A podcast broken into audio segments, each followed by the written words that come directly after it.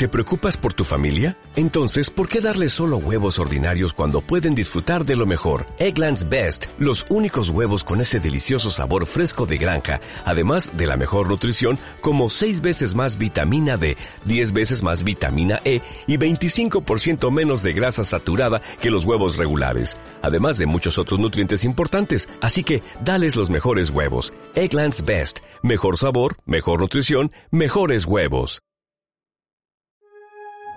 Las opiniones vertidas en este programa son exclusiva responsabilidad de quienes las emiten y no representan necesariamente el pensamiento ni la línea editorial de esta emisora.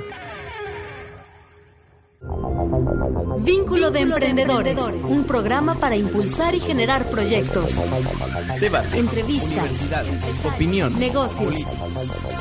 Vínculo de Vínculo de emprendedores. Emprendedores con Armando Rangel Díaz.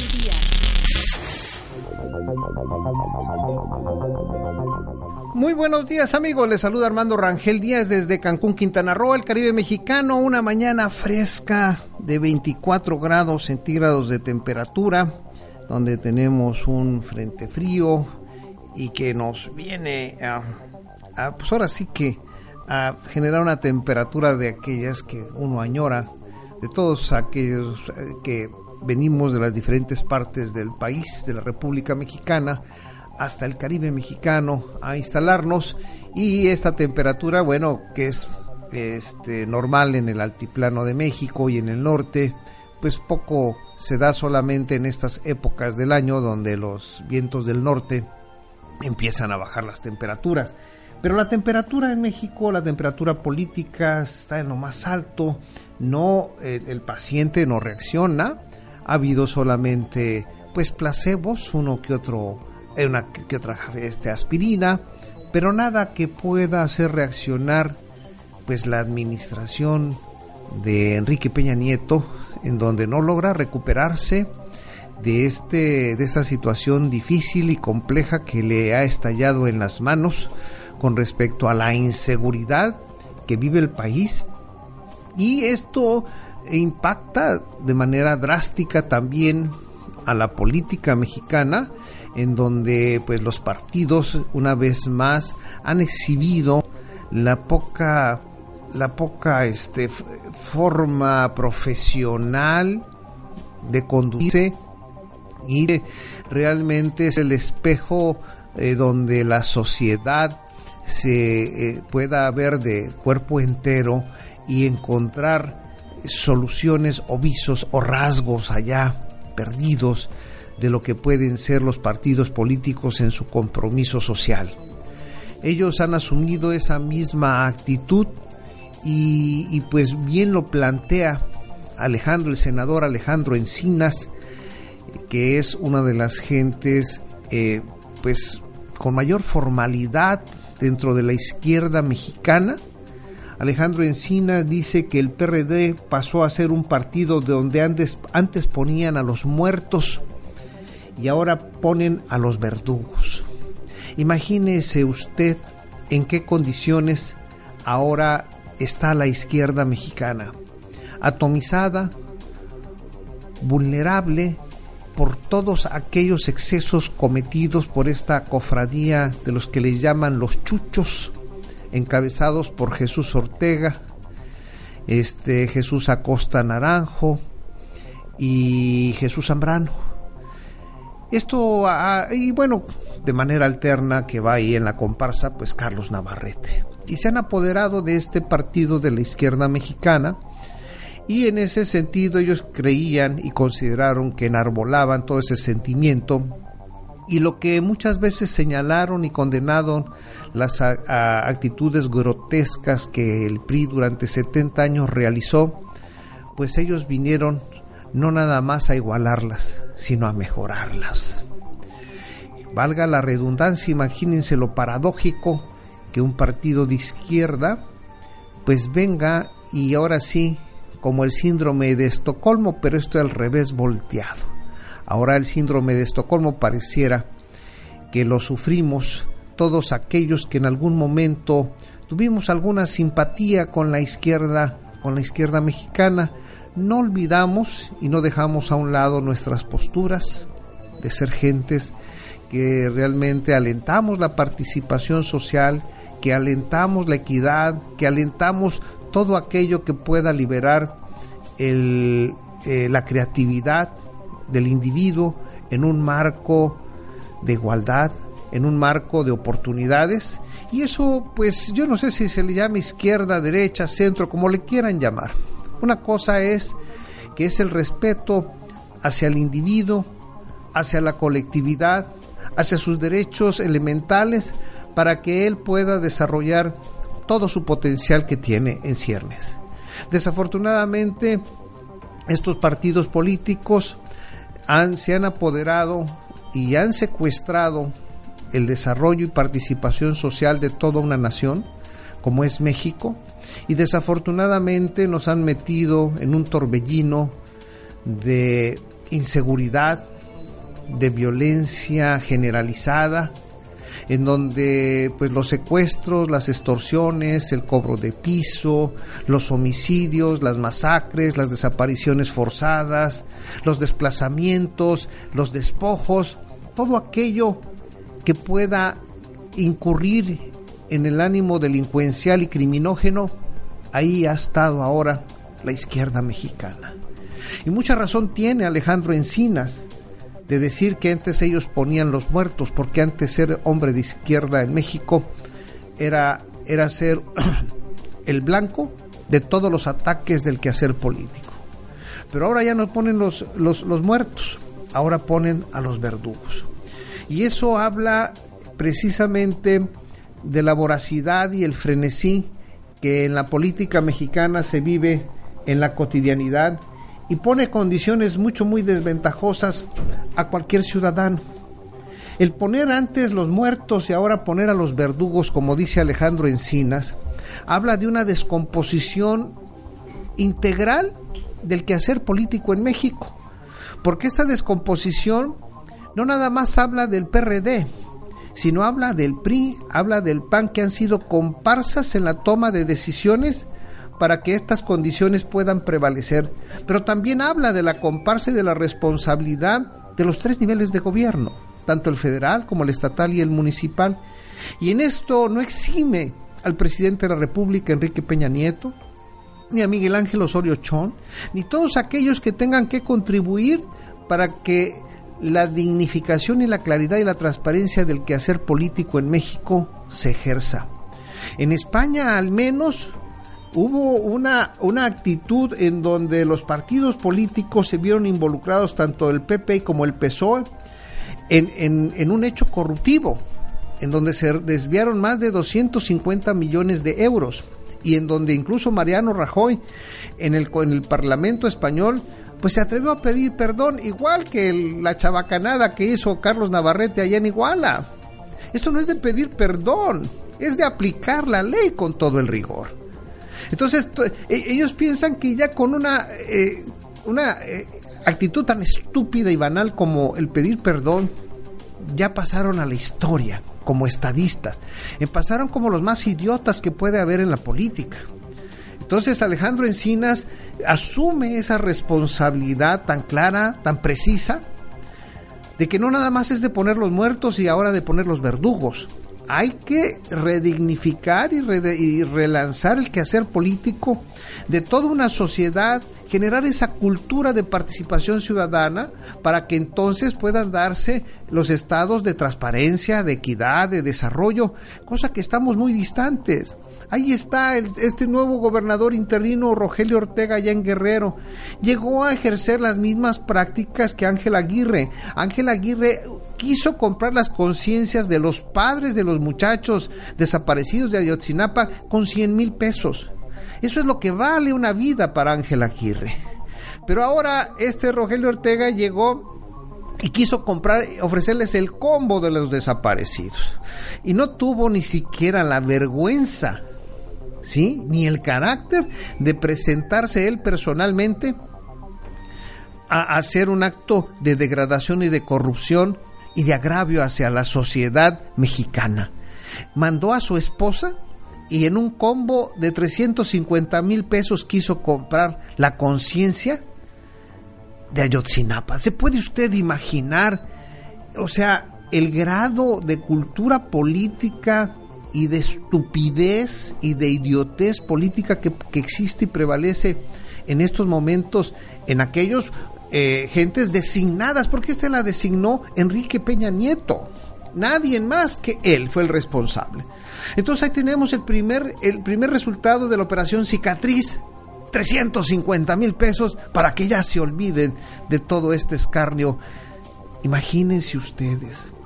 O sea, y mientras en España han, más de 250 políticos de la clase política están metidos ya en la cárcel.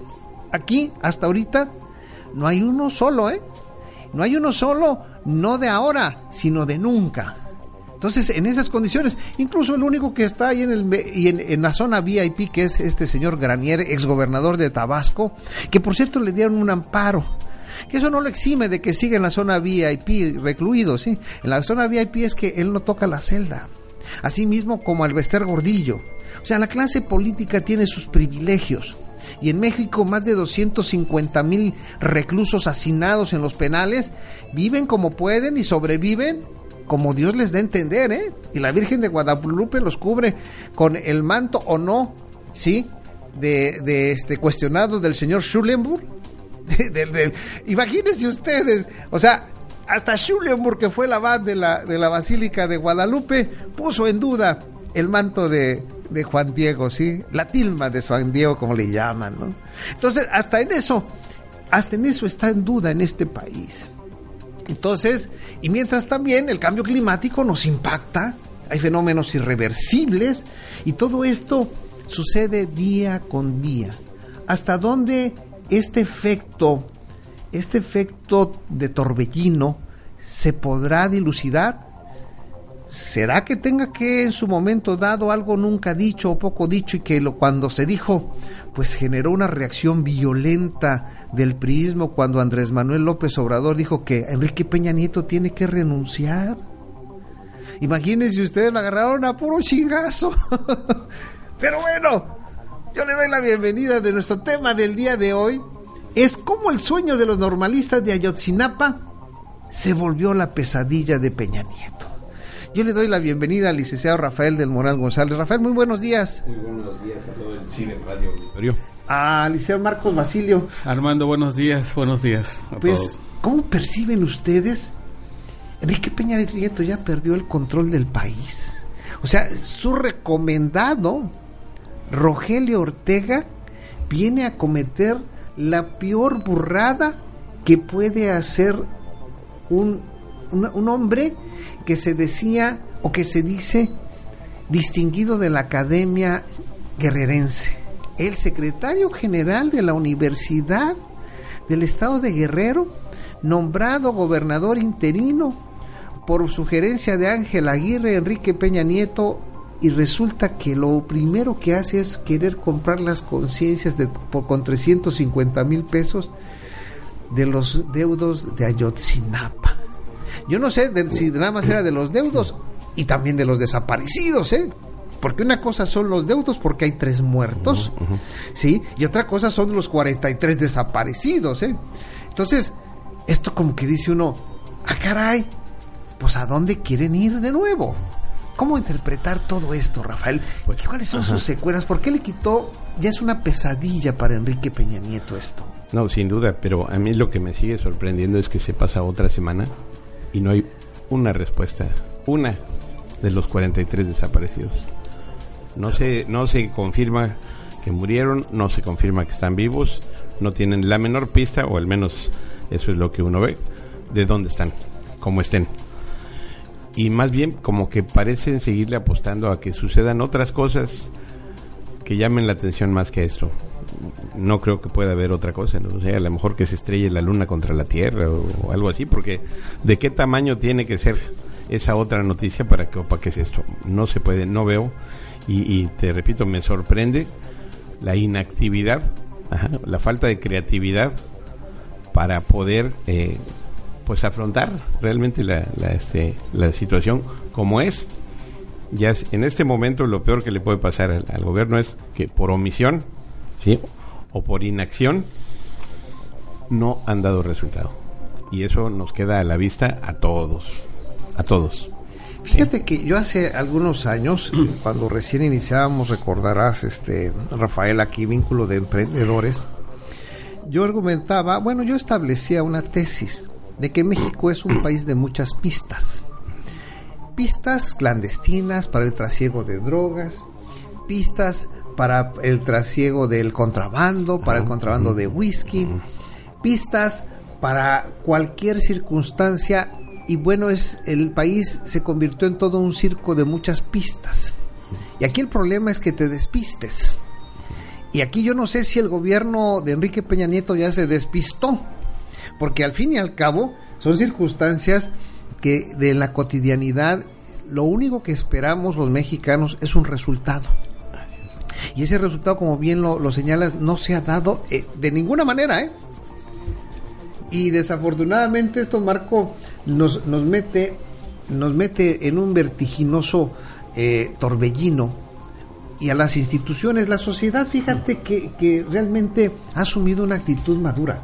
En esto nadie puede decir que en México los ciudadanos no tienen, eh, que no han alcanzado esa madurez, yo sí creo política, al menos en la desgracia y, hay, hay, hay dos, dos, escenarios, dos eventos que lo demuestran. El terremoto del 85 y el huracán Vilma, aquí en Quintana Roo. El, terremoto en la Ciudad de México y, el huracán Vilma en el 2005 aquí en Quintana Roo.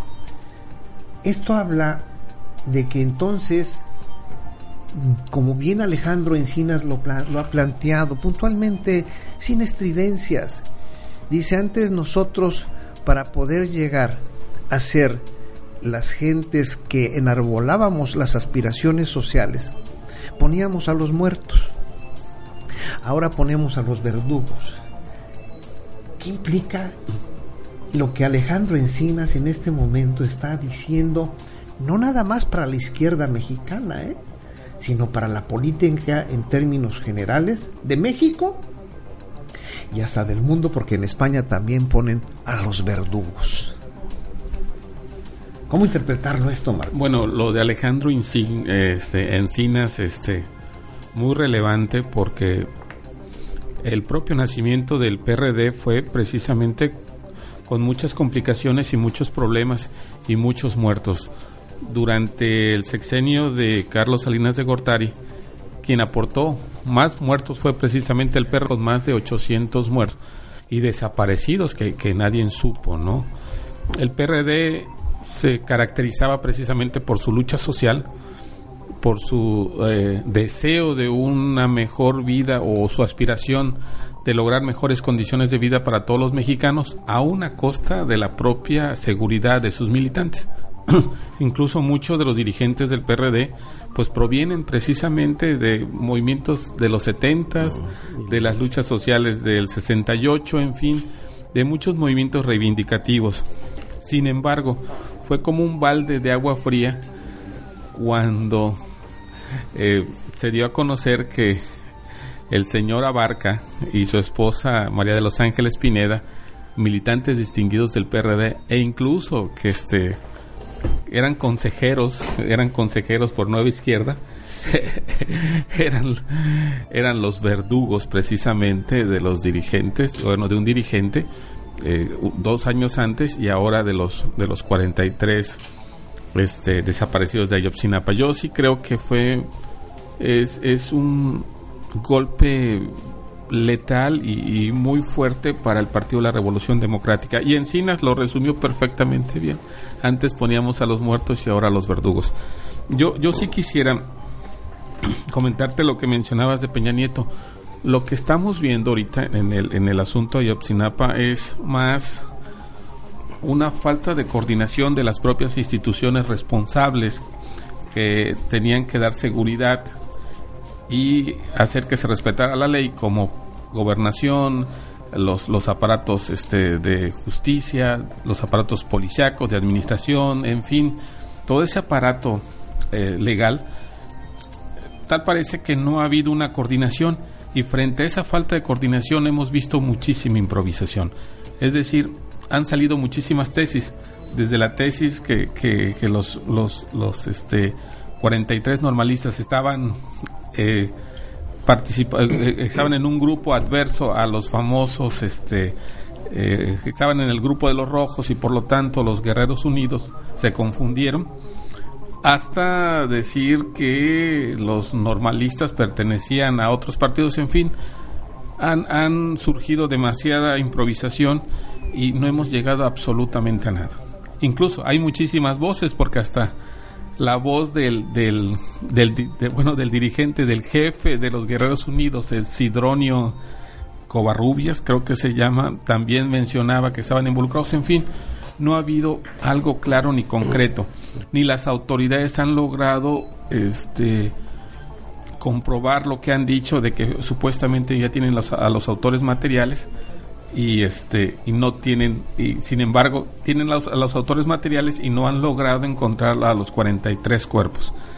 Yo creo que frente a esta situación el gobierno de Peña Nieto ha mostrado una gran incapacidad.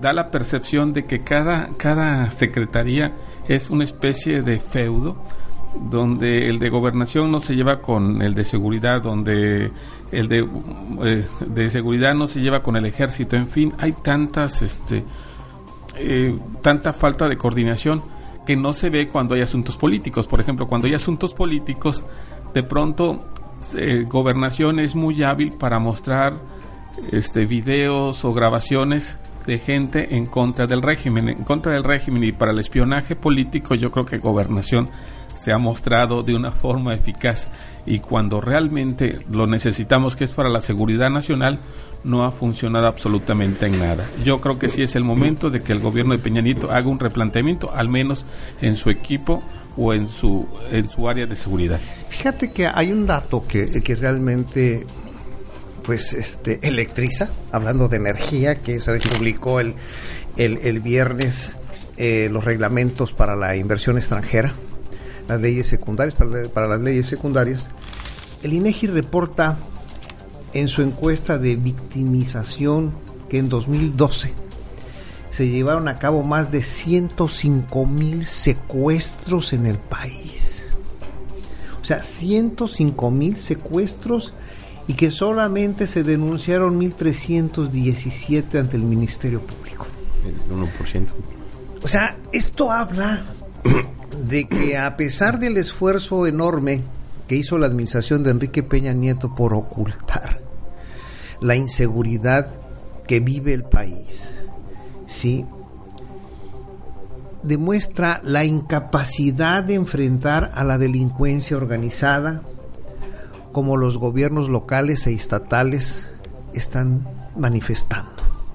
Pero esto habla también o que están coludidos o que simplemente también son rehenes del crimen organizado. Y esto nos coloca en una situación de que dices, bueno, aquí en dónde ponemos la balanza. O son los cómplices o también son secuestrados como los más de 120 millones de mexicanos, Rafael. Pues eh, a lo mejor de un gobierno municipal podemos decir que, que, que se ha secuestrado, presionado o extorsionado. Eso lo, se ha visto, ¿no? O sea, no hay capacidad de, de respuesta ante el crimen organizado. De un gobierno estatal, pues vemos las penetraciones, ¿no? Está Michoacán, está Tamaulipas, está ahora mismo Guerrero, ¿no?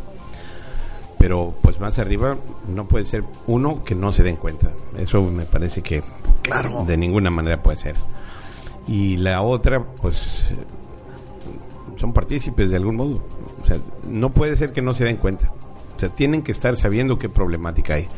A lo mejor no a detalle, no conocer desde el- la cabeza hasta el- la cola del- de la estructura criminal en cada área, pero, pero me parece que deben tener una muy buena idea de cómo operan, por dónde operan, para dónde se mueven los flujos, qué exportan, qué tipo de droga, desde qué zona, o qué tipo de otros materiales, porque ya no es nada más la droga, ¿no? Y el caso con- concreto es Michoacán con las miles de toneladas de, De, de minerales. de minerales. Y así como ese, estaba el control de los limones, el De los control aguacates. de los aguacates. y quién sabe cuántas más actividades, sí, sí, las actividades rentables. Entonces resulta que hace 30 años le teníamos miedo a Hacienda y al, y al IMSS porque pues nos cuidaban hasta el último centavo para que pagáramos lo, lo correspondiente a impuestos o a cuotas. Y ahora pues esas cuotas las controlan eh, el crimen organizado. Y me parece como que no tendría que ser y el gobierno, bien gracias, me parece que no, no tendría que ser. De Lolita, ¿se acuerdan ustedes de ese gran comercial? Ese es un buen ejemplo. De Lolita pasó a Dolores, ¿sí? A Dolores, y no, no a Dolores Padierna, ¿eh? Sí, sí, a Dolores. Pero aquí lo increíble de todo esto, ¿en dónde quedó? ¿Recuerdan ustedes que había un dicho que en México no se movía la hoja de un árbol si el presidente de la República no lo autorizaba. Es correcto, a eso me refiero. ¿En dónde quedó? Ya el presidente de la República, podemos decir que mágicamente ya no tiene influencia en ese árbol, que ya las hojas se mueven solitas para solitas donde para donde quiera. O sea, son cosas no creíbles. Así es. No creíbles porque es un sistema que el PRI lo, lo mantuvo sigue funcionando igual. Como una, como una sinfónica. Así es. En una sinfonía de luces, de colores, pero algo ahora les hace tener pesadillas. Alguien no se sabe la partitura. Puede ser. ¿Sí? Sí. O la eh, eh, cambiaron a Mozart, a Beethoven, a Bach, a todos estos eh, virtuosos de la música y ahora colocaron a un torpe, demasiado torpe, a querer sustituir a todos estos virtuosos, porque uno de los grandes virtuosos que tenía ese sistema, si recordarán, era el mítico don Fernando Gutiérrez Barrios, le decían don Fernando Gutiérrez Barrios. Y se pensaba que el sustituto de él era Manlio Fabio Beltrones, pero ha sido muy torpe, o sea, no le ha llegado a los talones a Fernando Gutiérrez Barrios. Entonces, habla de que la formación de cuadros políticos en el ámbito nacional ha sido magro. Y eso también habla de que las partituras y el concierto que podían haber ejercido durante esas épocas que los virtuosos como Fernando Gutiérrez Barrios, Jesús Reyes Heroles, gente que tenía un gran talento. Muchas tablas, sí. Sí, sin duda. Y que era reconocidos por tirios y troyanos, ahora no existen, Marco. Ahora hay una gran improvisación. Todo es al primer, es más, no se llega ni al primer hervor cuando los están cocinando y lo sacan, es más, no son ni siete mesinos, son cinco mesinos. sí. Y lo sacan, órale cabrones, vámonos, métanle. ¿Esto qué nos está llevando?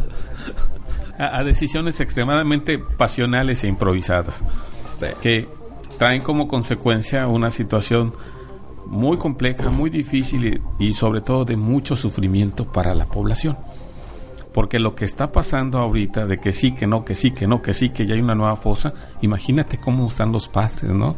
Imagínate cómo está la sociedad. Si la sociedad estaba agraviada con esta situación de, de, dar tumbos por todos lados o de sacar ideas o de sacar hipótesis este y tratar de, de, responder a una a una este, verdad evidente de que no están y ya vamos para 39 días o 38 días y por más ideas que tratan de dar o, o más respuestas que tratan de dar pues siempre se siguen perdiendo y la ciudadanía sigue sufriendo a pesar de que ya estamos sufriendo con la cuestión económica que también nos está pegando, ah, ya subió el gas, ya subió el, la gasolina, Quintana Roo y creo que Baja California fueron los estados que donde más subió el gas con 15 pesos o algo así. y donde más ha impactado por lo del IVA.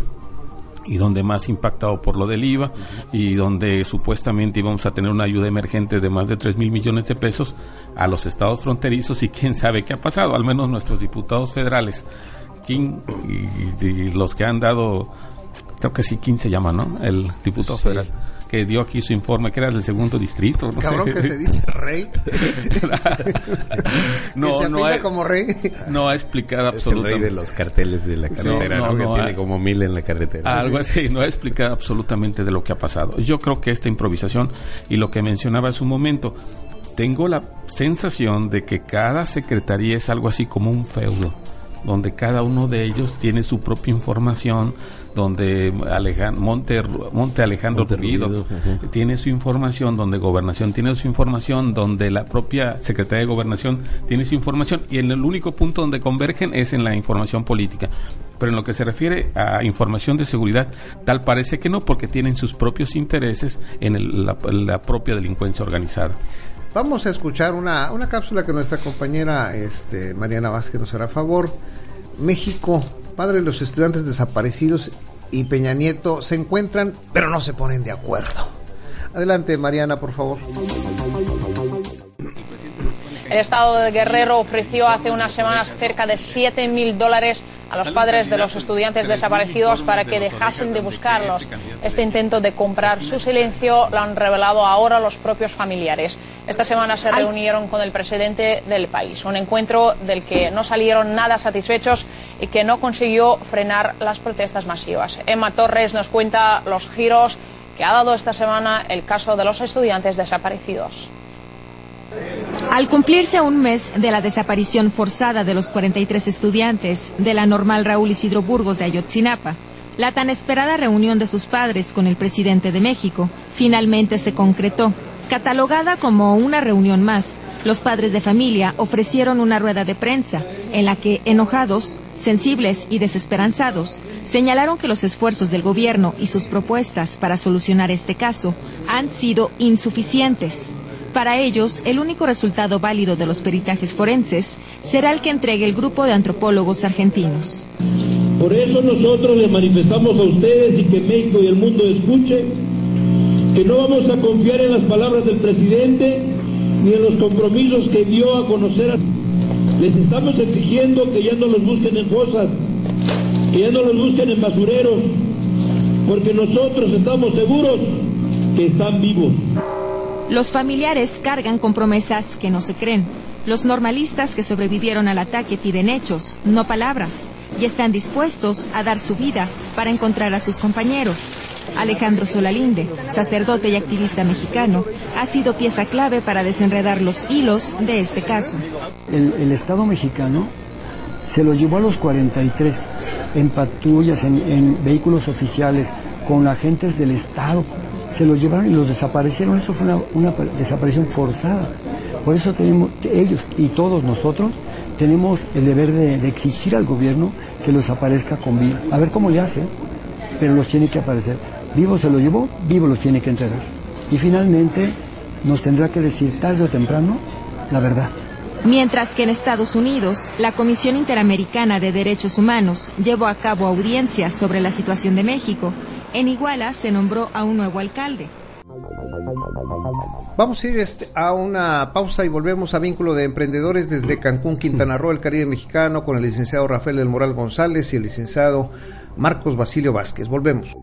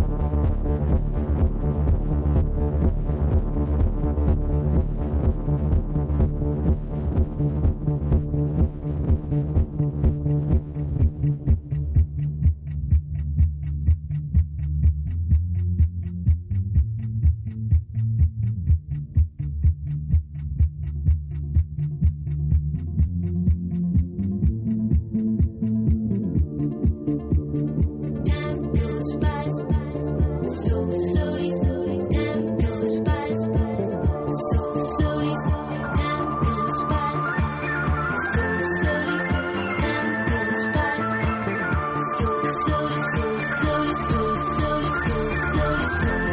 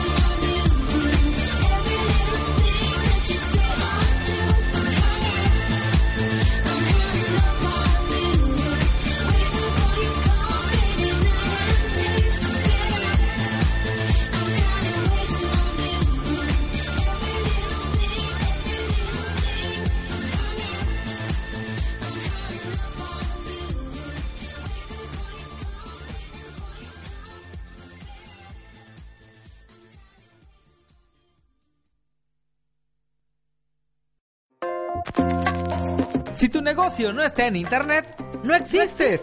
Incrementa tus ventas e invierte de manera efectiva en publicidad. Anuncia tu empresa con imagen y voz, con nuestros servicios en la radio, página de revista y sitio web. Llámanos al 847-5778, aquí en Luces del Siglo.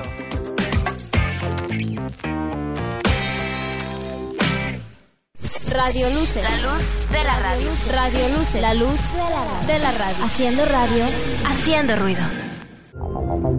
Vínculo de Emprendedores, un programa para impulsar y generar proyectos. Debate. Entrevistas. Opinión. Negocios.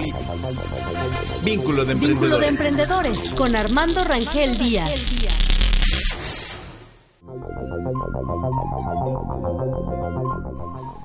Volvemos a vínculo de emprendedores desde Cancún, Quintana Roo, el Caribe mexicano, por el liceo Rafael del Moral González, el liceo Marcos Basilio, en nuestro tema del día de hoy, cómo el sueño de los normalistas de Ayotzinapa se volvió la pesadilla de Peña Nieto.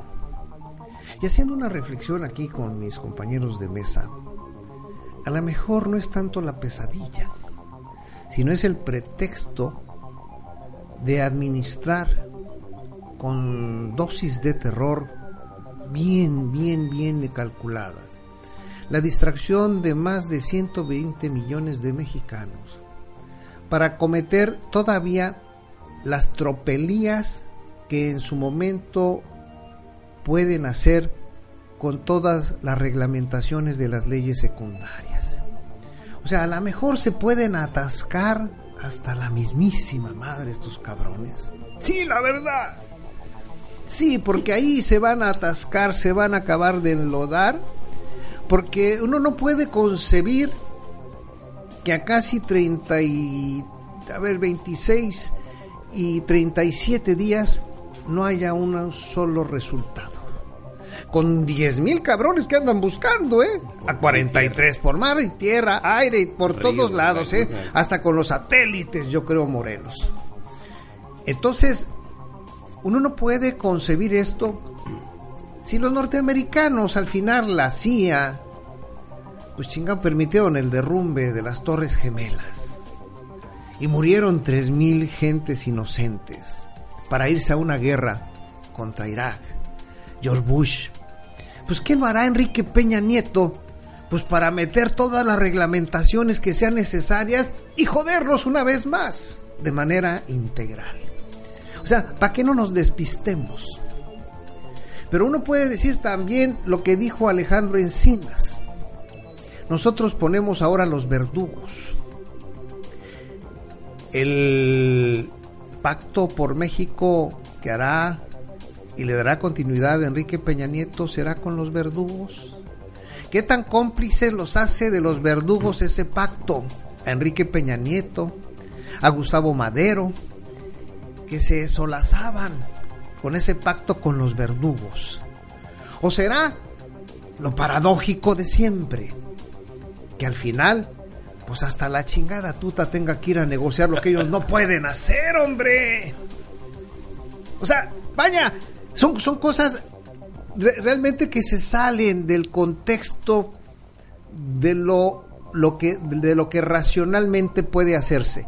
Pero en México todo se hace de manera irracional. Rafael, este, este escenario eh, parece así de terror. O sea, Alfred Hitchcock se quedó pendejo, tonto, absurdo, fuera de la jugada, Rafael.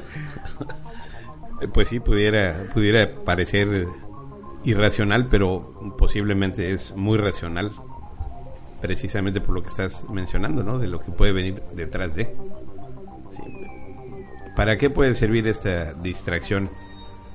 Viéndolo desde, desde el enfoque de distracción, pues para que pase lo que sea. Sí. En este momento, sin duda, todos tenemos la atención en Iguala. Todos a, nivel interno en México y, desde el exterior.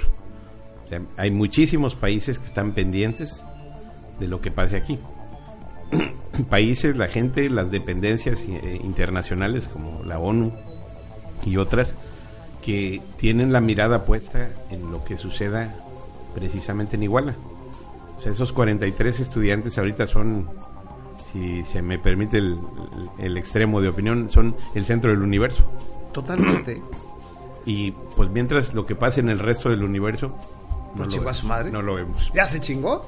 Y es ahí donde estas, estas trapacerías, Marcos Basilio, en eso son expertos los priistas, ¿eh? O sea, en- no me cabe la menor duda, ¿eh?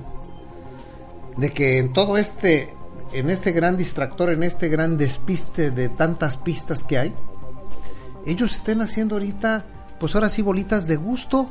Ahí en el pinche congreso, mételes todo. Atáscalos. Y atáscate. Es el momento histórico. Porque, ¿quién, quién, quién está al pendiente del congreso? ¿Quién está al pendiente de todas esas? Iban a hacer una ceremonia incluso para dar a conocer la incorporación de esta reglamentación sobre las leyes secundarias del sector energético y se callaron. Eso es una muestra de que se van muy tanteaditos, o sea, casi volando como los cocodrilos a, a, a- a- ras de piso, o sea, elevaditos un poquito. Esto habla de que hay entonces una gran perversión todavía mayor, todavía mayúscula, porque se están ocupando del dolor, del dolor nacional, ¿sí? No del dolor nada más de los muchachos, porque yo ya lo, yo ya lo decía el jueves de la semana pasada. No son 49 deudos, somos 118 millones de deudos de Ayotzinapa. Pero a lo mejor estos cabrones dicen, pues nos jodemos a los 118 millones de deudos y les metemos todo en la reglamentación porque están distraídos con sus deudos. No los encuentres, dales esperanzas, dales aliento, juega un poquito con ellos y esto no tendría madre si lo estuvieran haciendo, Marco. ¿Cómo No, lo ves tú? No me extrañaría. ¿No, verdad? No, no, por No, supuesto. claro que no, yo lo sé. Eh, hemos visto muchos eventos importantes que han pasado. Se ha discutido en el Congreso la ley de ingresos. ¿Por qué es importante la ley de ingresos? Porque ahí se establecen precisamente los impuestos que nos van a regir el, El próximo año, el año que viene, ¿no? Ahí se están estableciendo y no ha pasado absolutamente nada. Ahorita se va a discutir la ley, el presupuesto de egresos, bueno, que ya es donde se va a gastar. Pero la ley de ingresos es muy importante porque, bueno, se, se estableció el precio del petróleo de 81.79, sí, el, tuvo que el tipo de cambio, este, en fin, y Los se toma gasolinazos. los gasolinazos, en fin, porque en este país, este, solamente se puede pagar impuestos siempre y cuando esté establecido en la ley. Por eso es muy importante la ley de ingresos. Otro punto muy importante que pasó fue el, el- que le dieron palo a la consulta popular en materia energética. Ah, claro. Sí, sí, sí, Ajá, claro. ¿no? Eso obviamente tranquilizó a, a los inversionistas de Wall Street, de todo el mundo, todos quedaron calladitos. Ahí ¿no? la tremenda corte fue el sicario. Sí. Sí. Fue el verdugo. Eh, Fue el verdugo. Ahí está el verdugo de los verdugos. Ajá. La tremenda corte. Qué vergüenza para los magis- de los magistrados y magistradas. Qué vergüenza. Sí. Pero ¿qué, ¿qué se puede esperar? Son parte del mismo sistema. Precisamente el sistema es el que los provee de todos los beneficios, super salarios. 650 mil cada, cada ministro gana mensualmente. O sea, fíjate que una. No una podían patear a la pe- al pesebre. una- un asalariado, un, sala- un asalariado de, de sueldo mínimo se tendría que llevar 40 años de salario para ganar un un mes. 40 años de salario de un obrero para ganar lo que gana en un mes un ministro de la tremenda corte. Esa es la tremenda grosería, ¿no? Entonces, obviamente, y luego la, la reglamentación de, de las leyes es que estabas comentando en materia energética. Lo mismo, ¿no? El gobierno federal ha hecho ahí un silencio cómplice a todas luces. Cómplice. Y han pasado muchísimas, las estadísticas del, del, del INEGI que han pasado, en fin, ha pasado muchísimas cosas. Y creo que todos han, han tomado este punto de Ayotzinapa como un distractor gigante. A nivel local también ha pasado el gobierno del estado de Quintana Roo. También ha hecho. En fin, todos han hecho su agosto con la desgracia, con el agravio nacional y le han buscado un, un, un porqué, no le han buscado un beneficio propio, que a mí se me hace de la forma más perversa y degradable para toda la clase política. Fíjate que aquí, aquí no hay que perder de vista que el padrino, el que cobija a que Peña Nieto es Carlos Salinas de Gortari. Y el que cobijaba a Carlos Salinas de Gortari era George Bush. Entonces, si seguimos la línea de la política de George Bush, de distractores, ya sabemos quién administra, quién administra Yotzinapa. Ya sabemos con claridad por qué están en este momento administrando de esta forma a Yotzinapa, ¿sí? La, eh, la desaparición de estos muchachos y quién al final sería el actor intelectual. Porque el actor intelectual, no nos olvidemos, del, eh, del 2011, del 11 de septiembre del 2011, del 2001, el 11 de septiembre del 2001, era George Bush, el presidente de Estados Unidos, y mucho se le ha señalado y reiteradamente y demostrado científicamente que ellos hicieron de la vista gorda. Fueron los verdugos, los verdugos del pueblo norteamericano. ¿Sí? Independientemente de las atrocidades que fueron a hacer en Irak, que al final no encontraron las armas químicas. Tenían, querían el pretexto. Y aquí el pretexto de los jóvenes, de los desaparecidos forzados de Ayotzinapa es el pretexto ideal para cometer la serie de tropelías que deben de estar ya maquinando y haciendo con respecto a todas las cosas reglamentarias. ¡Qué desastre! ¡Qué desastre! Que de ser así, híjole, esto no tendría madre en los anales de la historia de la perversión. No, hombre, Maquiavelo se quedaría en kinder, chiquitito. O sea, ese es el... Se podría escribir Maquiavelo 2, el, segundo, el Príncipe 2. El Príncipe 2, o sea, así movemos a México o así mueven a México. ¿Qué sería? ¿Así mueven a México? O así nos mueven. Así, nos mueven, así nos mueven en México. ¿Qué, qué, drama, ¿no? O sea, esto, esto lleva más allá de cualquier tipo de novela. Sí, sí, sí. O sea, el príncipe versión 2. El príncipe versión 2, modificada, aumentada, actualizada, corregida al siglo del, del, siglo XXI. Es el príncipe del siglo XXI. Y no precisamente es Enrique Peña Nieto, ¿eh? No. A mí se me antoja que el actor intelectual de esto es George Bush, imagínense. Porque tuvo la perversión de las Torres Gemelas, ¿eh? Y le valió madre. Eso ¿eh? técnicamente no se pudo demostrar que los aviones las tiraron. Sí. Los aviones una manchadita le darían, si acaso. Era la justificación. Y, aquí, el final, el que pone el dedo así en, en la pus y la está reventando es precisamente Alejandro Encinas, el senador Alejandro Encinas. él así agarra puntualmente una chingada aguja y pincha así el, tumor y sale toda la pus. Así es, ellos dialogan con los verdugos, los verdugos del pacto en México. Ahora debemos así de llamarlos, yo supongo, ¿no? Porque al fin y al cabo, pues esto, esto ha quedado pequeño y desafortunadamente tan pequeño es que engrandece el grado de perversión que existe en estos verdugos que están ahora en el poder, en el pacto por los verdugos de México. Así mueven los verdugos a México. Rafael, qué, qué, qué grave, ¿no? Sí, sí, sí, suena, sí, escalofriante, suena de, Día de Muertos, ¿no? Bueno, de Halloween. De Halloween. Halloween. Sí. el Halloween en México. Y bueno, escucharemos eh, la cápsula de que nuestra compañera Mariana nos hará favor. Este, la segunda parte de, esta cápsula de México, los padres de los estudiantes desaparecidos de, Ayotzinapa se reúnen con Peña Nieto y salen insatisfechos totalmente. Adelante, Mariana. Tras que en Estados Unidos, la Comisión Interamericana de Derechos Humanos llevó a cabo audiencias sobre la situación de México, en Iguala se nombró a un nuevo alcalde, en menos de 24 horas de haber tomado el cargo, presentó licencia indefinida para abandonarlo y el Congreso del Estado designó a un gobernador interino. El deseo de encontrar a los estudiantes con vida se ha nutrido con la narcomanta que apareció en la ciudad de Iguala, en la cual el Gil, lugarteniente del cártel Guerreros Unidos, revela el nombre de varios funcionarios públicos relacionados con el narcotráfico y señala que dirá lo que pasó aquella noche del 26 de septiembre si el gobierno captura a esos corruptos. Como lo ha reiterado en distintos espacios, no cabe el más mínimo resquicio para la impunidad. El tiempo corre y juega en contra de los 43 desaparecidos. En México todos dudan. Nadie sabe si un policía, un político y un criminal pueden ser la misma persona.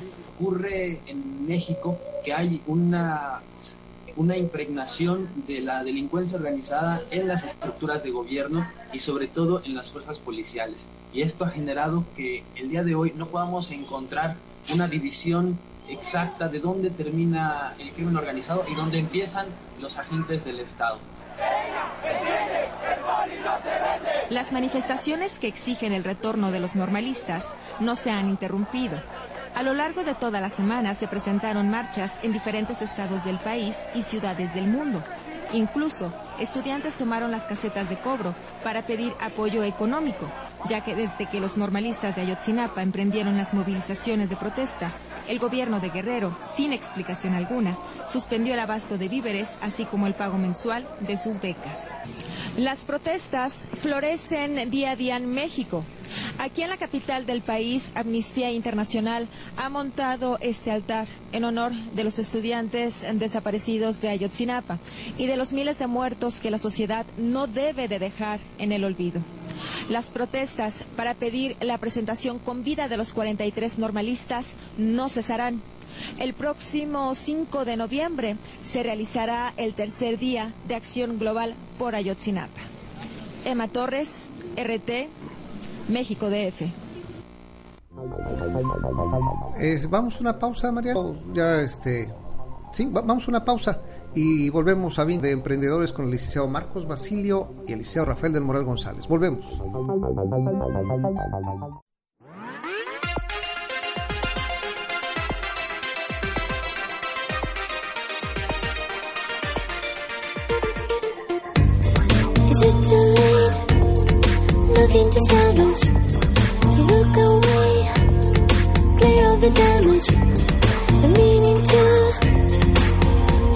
Of head has disappeared.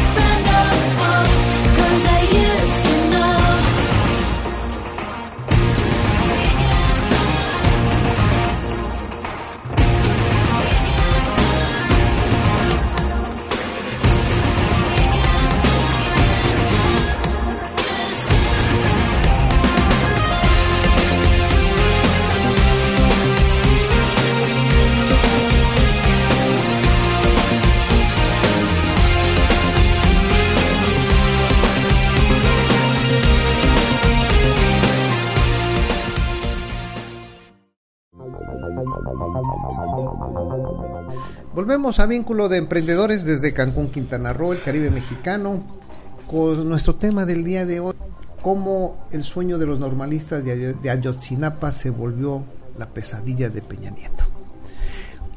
Yo ahora lo pondría al revés. ¿Cómo es que el sueño de Peña Nieto se nos volvió la pesadilla para los mexicanos? Porque al final, al final, si hacemos una analogía de lo que pasó en las Torres Gemelas el 11 de septiembre del 2001 con George Bush, pues aquí nada más tropicalicemos el asunto de Ayotzinapa. Y en esto, la verdad, los parámetros, los parámetros hablan, hablan y hablan con suma claridad, porque el que se administre lo de lo de las Torres Gemelas recordarán cómo se administró por el gobierno de George Bush. ¿eh? Ese terror dosificado los llevó a una guerra de, de, dimensiones catastróficas, financieras y sociales, psicológicas, psiquiátricas, que hasta, hasta la fecha no salen de, esas, de esos altos costos. Y si tropicalizamos lo de las Torres Gemelas, híjole, pues esto nos lleva a una situación de que van a seguir dosificando como lo de las Torres Gemelas con todo el con toda la frialdad y el cálculo matemático que podía tener Pitágoras, ¿sí? Para poder ir gota a gota en el en, en el en el en el sumo o el extracto hacia el dolor de una sociedad angustiada. Porque ahora sí han secuestrado a 118 millones de mexicanos con el dolor de Ayotzinapa. Y aquí desafortunadamente las respuestas pueden ser tan impredecibles. Ya los grupos que se han conformado en torno al, proceso de Ayotzinapa ya dieron a conocer que van a cerrar el aeropuerto de Acapulco, que van a cerrar centros comerciales. Pero yo no me puedo imaginar que si tomaran un hotel cinco estrellas, ¿qué pasaría? ¿Qué sucedería? Porque allá en Guerrero el dolor es, el agravio es milenario. ¿Sí? La frustración y el dolor y el odio contenido es realmente eh, lamentable. Y si Acapulco es el punto de zona de esparcimiento de la alta burguesía financiera, y mediática de este país, yo no pienso, yo soy originario de Acapulco y conozco Acapulco y conozco precisamente las raíces de este dolor. ¿Sí? Yo no me quiero imaginar, ni estoy dando, ¿sí? Ni líneas ni nada.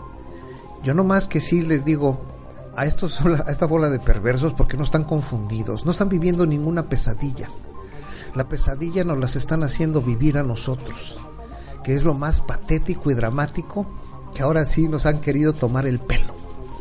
No sé, Rafael, a lo mejor, híjole, yo me la estoy retirando hasta no sé dónde, pero yo creo que no, porque los conozco, ¿eh? La, la vieja frase, piensa mal y acertarás. Hay que echarle fantasía a esto. Sí, sí, sí, sí, sobre todo cuando ves que transcurren días, semanas y no hay un solo caminito que diga en tres semanas vamos a tener la claridad, la respuesta clara. No existe. No existe. Se habló de que en dos semanas ya vamos a tener los resultados de, de las pruebas de ADN, pues ya pasaron las dos semanas y no han dicho absolutamente nada. Y el pacto de los verdugos prevalece. El pacto, el pacto de la impunidad se sostiene a viento y marea. Nadie se raja y bien le decía Enrique Peña Nieto a Rosario Robles, aguanta Chayito, aguanta. Y aquí le debe decir, chuchos aguanten, chuchos aguanten. Vamos todos sobre AMLO, todos sobre AMLO. Hagamos el gran distractor, la gran parafernalia. Bueno, yo soy Armando Rangel Díaz, les agradezco este vínculo de emprendedores. Nos escuchamos el día de mañana, pásela usted muy bien.